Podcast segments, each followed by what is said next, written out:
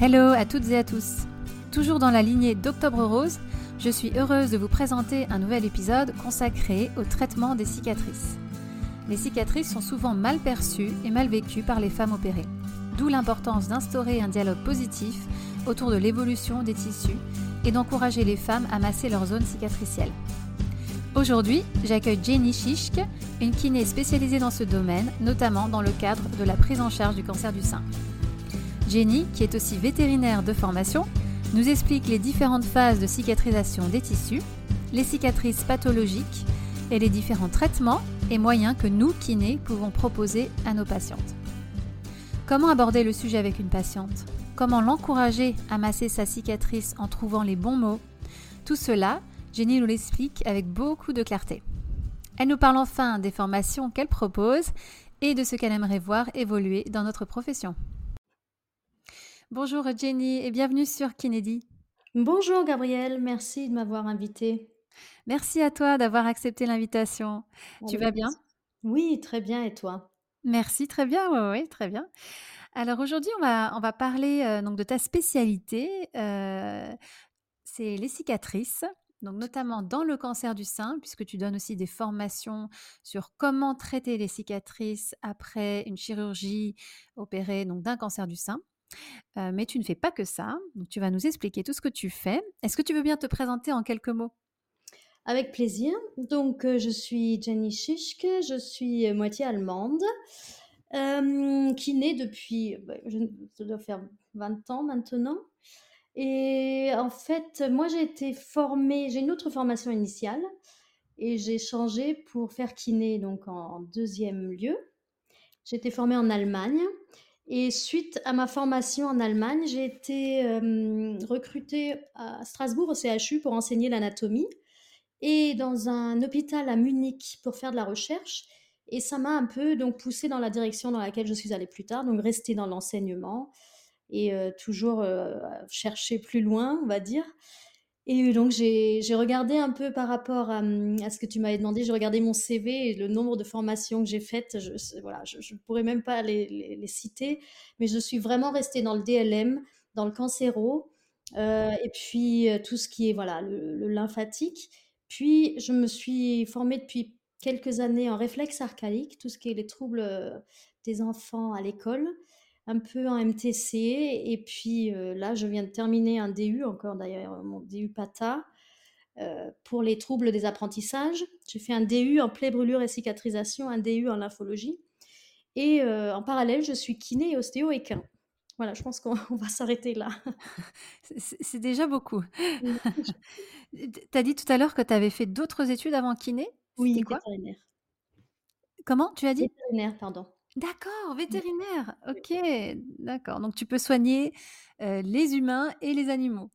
Écoute, j'essaye, on va dire, hein. Bah, c'est bien. donc qu'est-ce qui t'a poussé à travailler, donc aller vers le lymphatique, le DLM, aller vers le cancer et la scénologie? C'est un peu le le hasard. En Allemagne, quand tu te formes en DLM, c'est une formation assez longue, c'est un mois plein, c'est assez lourd. Et quand je suis arrivée en France en 2007 ou 2008, je ne me souviens plus, j'ai marqué sur ma plaque de kiné spécialisée en drainage lymphatique manuel. Et du coup, j'avais plein, plein, plein de patientes euh, suite à des cancers. Et ça s'est fait automatiquement, en fait. Et ça, c'est du bouche à oreille. C'est su que j'étais spécialisée dans le drainage lymphatique. Et euh, bien sûr que moi, avec toutes ces patientes, je voulais en savoir plus sur le cancer du sein et j'ai engagé donc toutes ces formations que j'ai suivies euh, partout en France et, en Allemagne euh, dans le cancer du sein pour me spécialiser. Ok. Est-ce que là, tu dirais que 100% de ta patientèle, ce sont des femmes qui ont eu un cancer du sein, qui sont en cours de traitement? Alors, je dirais 70% sont des femmes en, traitement cancer du sein ou post-traitement, on va dire. Euh, j'ai 4% d'anciens patients, donc hommes ou divers et variés, que je n'arrive pas à lâcher et qui n'arrivent pas à me lâcher. Et j'ai quand même maintenant 25% d'enfants que je suis pour les troubles euh, des apprentissages. Ok. Voilà. D'accord, très bien. alors, est-ce qu'on peut parler donc du cancer du sein Déjà, moi, j'aimerais te poser des questions sur le traitement des cicatrices.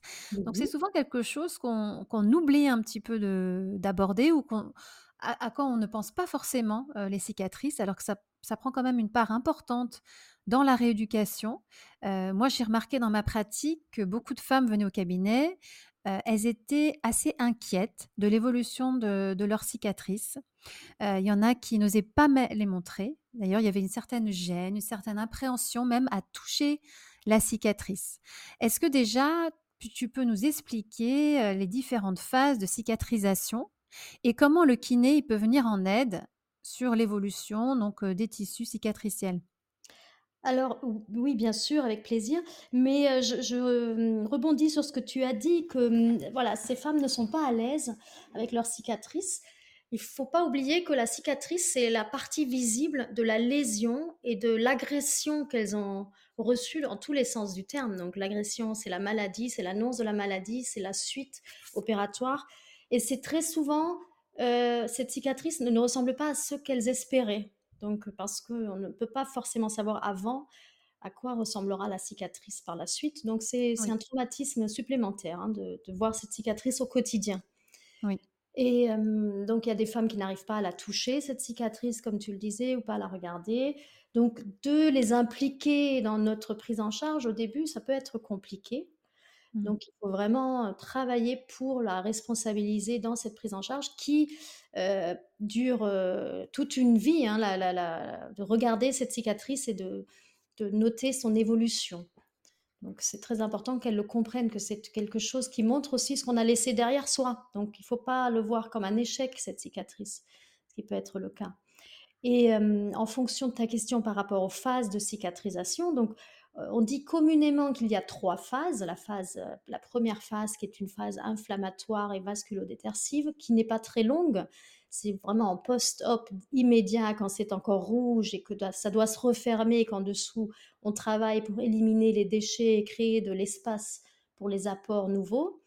Puis on passe rapidement à une deuxième phase qui est la phase proliférative où tous les tissus vont se mettre en route pour vraiment combler ce manque de substance par le dessous pour rétablir donc vraiment une, euh, une réparation tissulaire avec des petites cellules très très importantes, les fibroblastes.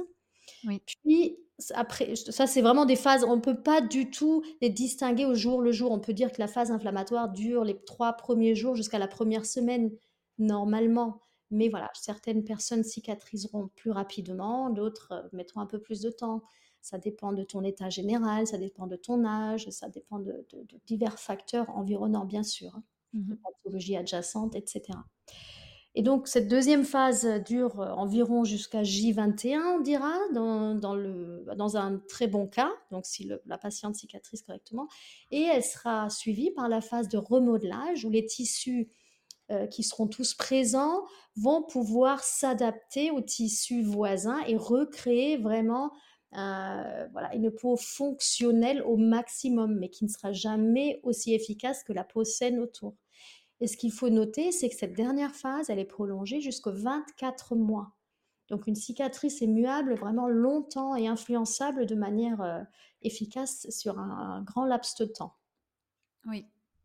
Oui, ça c'est je pense que c'est important de le le spécifier, heu, aux patientes qui sont souvent impatientes et à juste titre, hein, de voir, heu, leurs cicatrices, heu, donc évoluer et dans la phase de remodelage, en fait, heu, voilà, c'est c'est pas instantané quoi. Ça prend jusqu'à 24 mois comme tu viens de dire. exactement. Mmh.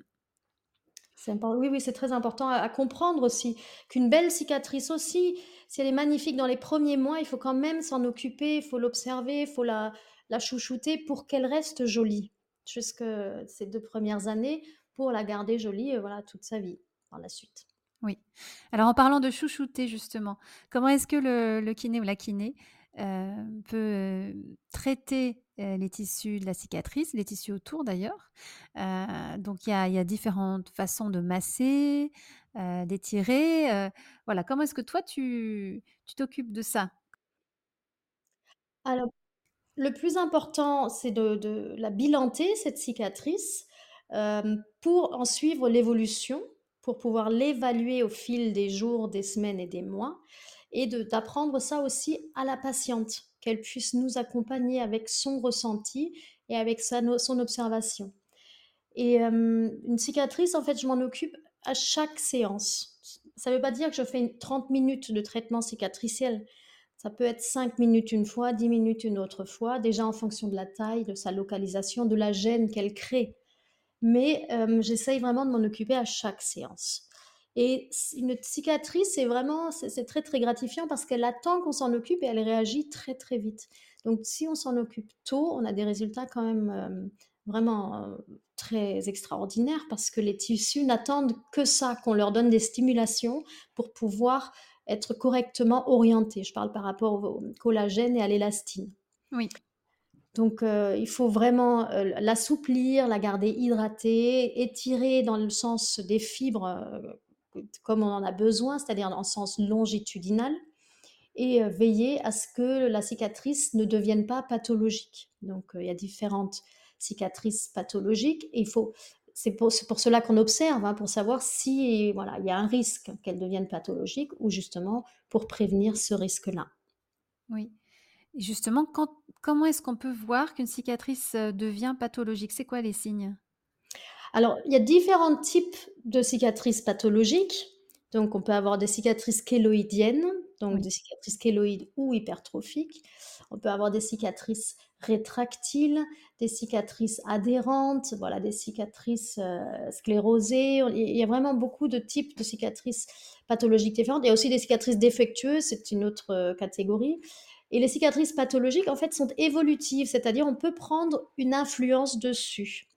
Ce qui intéresse très souvent les patientes et les kinés, ce sont ces cicatrices kéloïdiennes, parce qu'on en a peur, parce qu'il y a ce mythe de la kéloïde euh, qui est très vilaine. On a vu des images euh, passées, on se, voilà, on s'inquiète. Mais il faut savoir que hum, selon des études différentes, entre 40 et 70% de cicatrices chirurgicales deviennent hypertrophiques. Donc c'est quand même un très très grand chiffre. Et eh oui. Et donc, si on sait que cette cicatrice peut devenir hypertrophique, on sait aussi qu'on peut le traiter et qu'on peut euh, stopper cette hypertrophie. Donc, c'est euh, quelque chose de, pas si compliqué à faire, mais il faut voilà, encadrer la patiente pour l'aider à, prendre en charge cette cicatrice hypertrophique. Et hypertrophique, ça veut dire trop inflammatoire. Donc, les cicatrices kéloïdiennes, ce sont des cicatrices qui ont une poussée inflammatoire décalée et trop importante. La kéloïde, elle restera euh, boursouflée, elle restera toujours dans cet état inflammatoire euh, et ne régressera pas. Elle peut se stabiliser mais ne régressera pas, alors que l'hypertrophique, elle régressera toujours, que je m'en charge ou non. Si elle, euh, je m'en charge pas, quand elle régresse, elle restera plus large, éventuellement effondrée.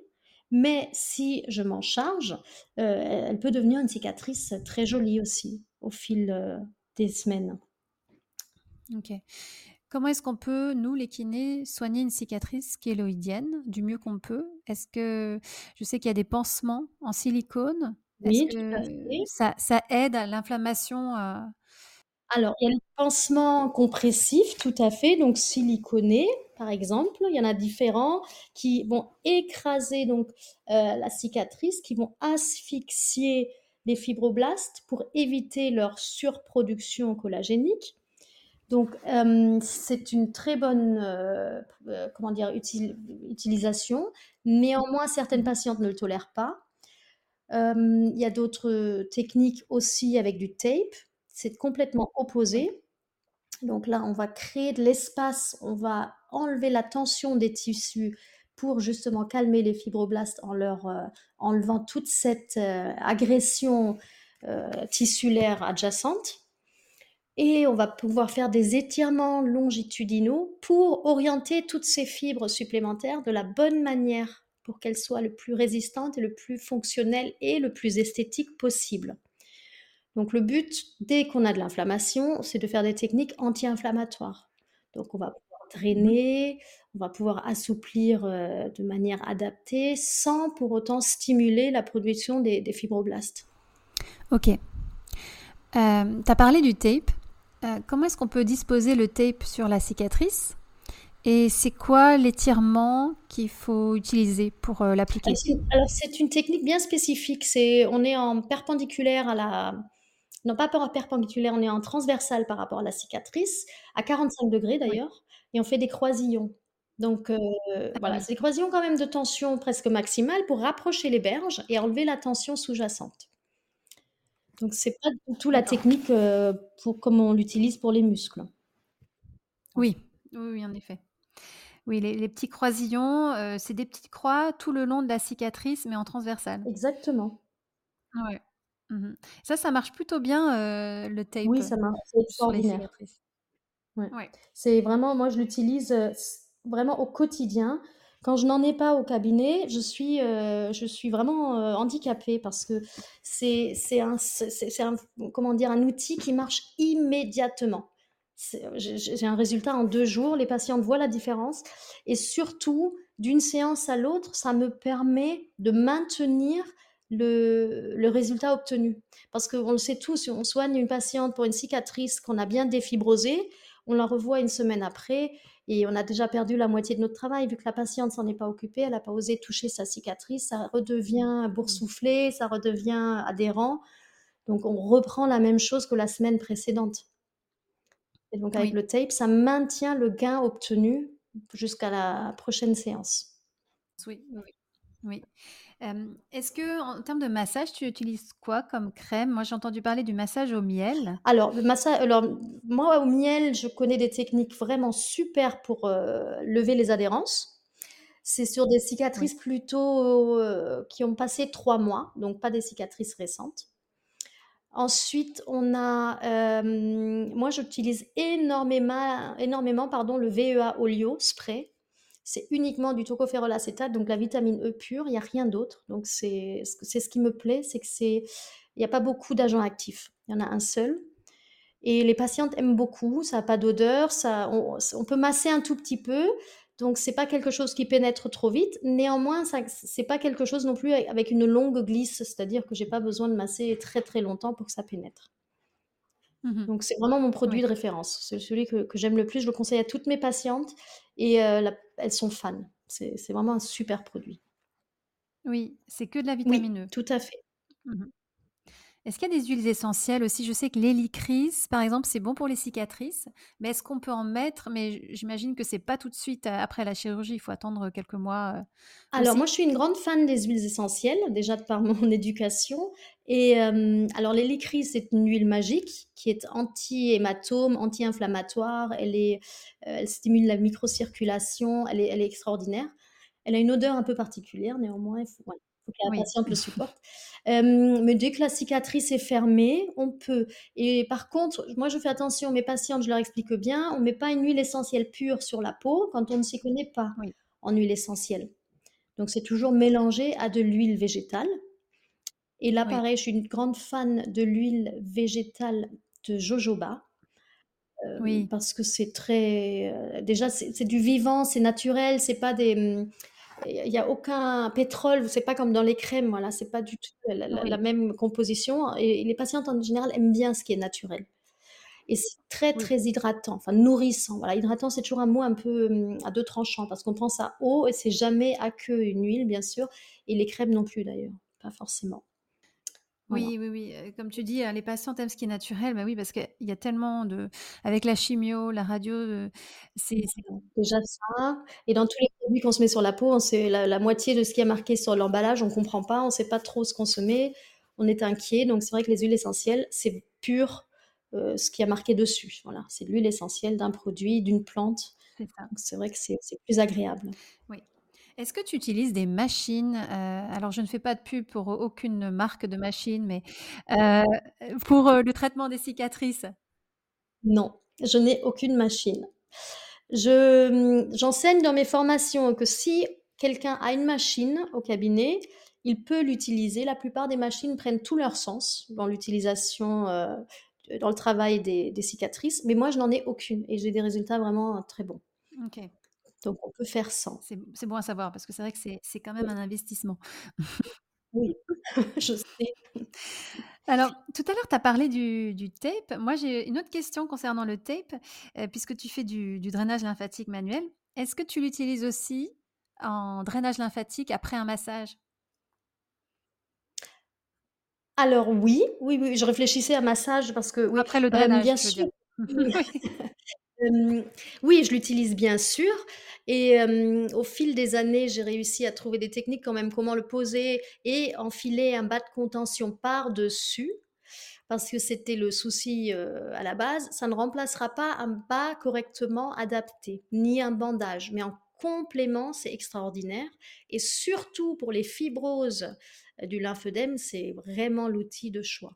Ça ça marche très, très bien. Les patients sont enchantés parce que ça leur enlève ces fibroses qu'ils ont depuis des mois, que nous, on doit traiter justement en en massant plus fort et là, avec le tape, heu, de type hématome, on a des résultats vraiment, heu, vraiment spectaculaires. C'est intéressant. Mmh. Comment est-ce que oui, je comment est-ce que tu communiques, heu, à tes patientes? Donc l'im l'importance de se masser soi-même.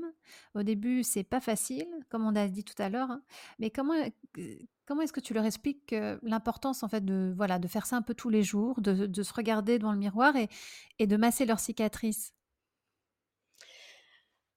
alors je leur explique ce qui se passe en dessous d'un point de vue tissulaire, avec le collagène et l'élastine, que si on ne fait rien, que forcément ces fibres-là, elles vont devenir adhérentes. Collées entre elles et que ça peut, à force de temps, donner des cicatrices qui vont être plutôt invaginées, qui vont la gêner. Et comme souvent elles ont des douleurs, je leur explique aussi que en massant, ces douleurs vont pouvoir disparaître. On va recréer beaucoup plus d'espace pour que les terminaisons nerveuses se créent sans obstacle, que la vascularisation se fera de manière beaucoup plus adaptée pour que les tissus soient sains. Et je leur explique aussi que pour vraiment valoriser le travail du chirurgien, notre travail de, de, de, manuel est vraiment nécessaire parce que de juste se laisser opérer et de ne rien faire ensuite, on a quand même 50% de chances que ça ne devienne pas aussi joli qu'on le souhaite. Oui.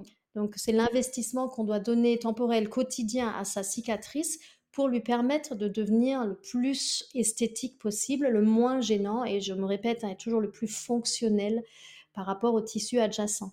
Parce que c'est un, je dis entre guillemets, un pont thermique, c'est une faiblesse de notre corps. Donc il faut en prendre soin de cette faiblesse. Il faut la rendre forte par le, le toucher de nos doigts. Oui et puis les patients, j'imagine que tu les vois une fois par semaine, donc le reste du temps, c'est encore plus, heu, hem, efficace si elles font le travail chez elles à la maison. Je j'essaye de les voir 2 fois si j'y Mmh arrive et je leur explique: «Si tu viens me voir et que je te masse la cicatrice 30 minutes, sur une semaine, c'est comme quasiment comme si on faisait rien». Oui. J'exagère un peu et surtout je les masse pas 30 minutes sur la cicatrice, on fait plein d'autres choses d'autres choses en en cancéro, Oui, hein, bien sûr. à plus grande échelle.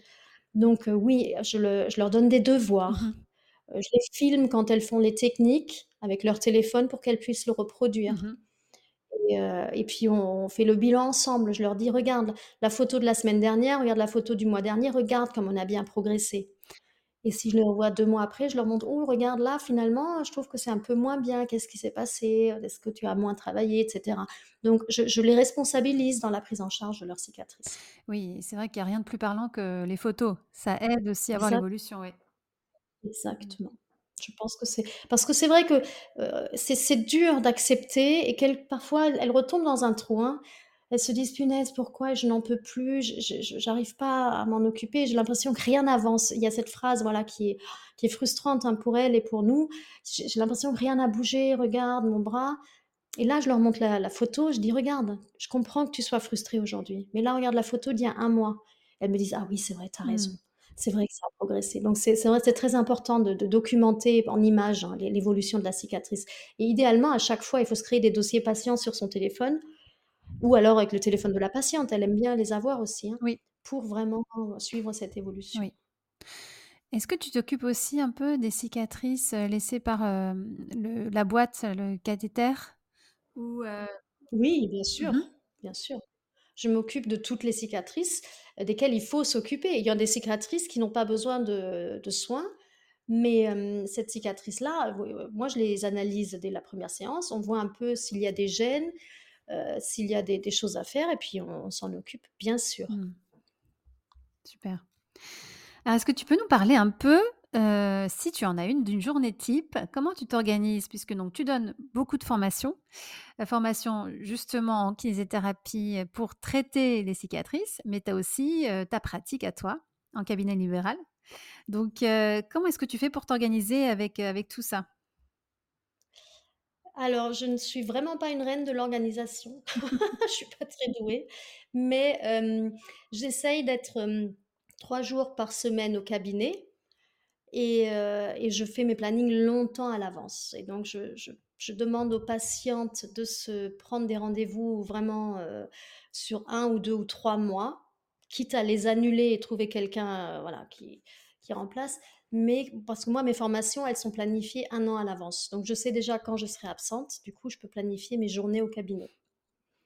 Très bien, oui et donc tu donnes des formations avec l'IPPP Oui, avec l'IPPP, heu, je donne beaucoup de formations, avec Kiné Formation aussi, heu, au CEKCB, hem et avec le RKS, heu, j'ai pas mal donné de formations aussi les de les dernières années. Donc heu, oui, avec plusieurs organismes Mmh mh différents et c'est en toujours donc France. tu c'est ta spécialité, c'est vraiment le traitement des cicatrices? Tu enseignes ça auprès des des autres kinésithérapeutes dans les formations? Oui, c'est c'est la ma cicatri c'est ma cicatrice, c'est ma formation phare, hein, c'est celle que je donne le plus Mmh mh. souvent. Après, heu, la 2e, c'est le le K-taping justement pour, heu, le cancer du sein. Ça, j'en donne beaucoup aussi et heu, après il y a une autre formation en MTC que je donne aussi à Kiné Formation qui est voilà, que j'aime beaucoup. Mais ça, c'est les 3 formations que je donne le plus D'accord. en humain, Ouais, c'est déjà pas mal. Oui. Tout à fait. Alors, j'ai une question, heu, Jenny, heu, c'est ma dernière question d'ailleurs. Heu, comment est-ce que tu vois évoluer le métier de kiné? Qu'est-ce que tu aimerais voir évoluer? Alors j'ai bien aimé que tu me poses cette question. J'y ai réfléchi, hein, parce que, je je me suis je me voilà, je me la suis pas posée forcément avant et je voilà, je suis un peu surprise de voir comment ça évolue. J'ai vu qu'on était beaucoup plus nombreux qu'il y a encore 10 ans, hein, heu, je crois qu'on est près on est plus de 90 000 kinés en Oui. France et je me suis demandé: «Est-ce que c'est un métier que je recommanderais à mes enfants? Est-ce que c'est voilà, c'est un métier que dans lequel il faut s'engager?» parce que honnêtement, je l'adore mon métier. Je l'adore, mais mmh, je je je n'ai pas l'impression d'être reconnue, heu, à à valeur de ce qu'on fait et hem et je trouve qu'on doit travailler quand même beaucoup pour, heu, pour réussir à en vivre bien, ce qui me chagrine un peu et je suis moi une grande partisane de la spécialisation. Mmh mh. Parce que pour avoir récupéré des patientes qui étaient chez des kinés qui n'avaient jamais fait de formation en cancéro, qui ne savent pas, qui donnent des conseils, heu, voilà, qui sont pas adaptés, ça me ça me, choque un peu. Moi, on m'envoie quelqu'un avec, heu, une pathologie que je ne sais pas prendre en charge, par exemple, la cheville, je dis: «Va vaut mieux aller voir un confrère ou une consoeur qui est mieux à même de soigner des pathologies orthopédiques ou sportives». Je trouve qu'on on a cette chance justement de se diversifier, de faire, heu, plein de choses différentes. Donc heu, je trouve que c'est bien de continuer à se former dans 1 ou 2 ou 3 domaines. Oui, tu parles de spécialisation, c'est intéressant parce que, dans le podcast de la semaine dernière, j'ai interviewé, Mathieu Loubière, qui enseigne aussi d'ailleurs, heu, à l'IPPP, heu, dans les pôles et le cancer du sein. Oui, j'ai vu, et heu, lui, il avait aussi, quelque chose d'intéressant à dire, c'est que, il il recommande enfin il recommandait, il il pense que ce serait bien d'avoir plus de kinés spécialisés en ville pour justement un peu répartir, heu, les les différentes, heu, les différentes spécialités, que ce soit cancer du sein, pelvipérinéologie, heu, épaules et cetera. Heu, parce que, c'est vrai qu'il y a beaucoup, beaucoup de kinés dans les villes et c'est vrai qu'il y en a pas beaucoup en province, hein, dans les dans les d'accord. Dans les zones sous-dotées, c'est pas possible. Je suis d'accord qu'on doit pouvoir tout faire. Voilà. Mais c'est une spécialisation aussi, un généraliste, c'est une spécialisation.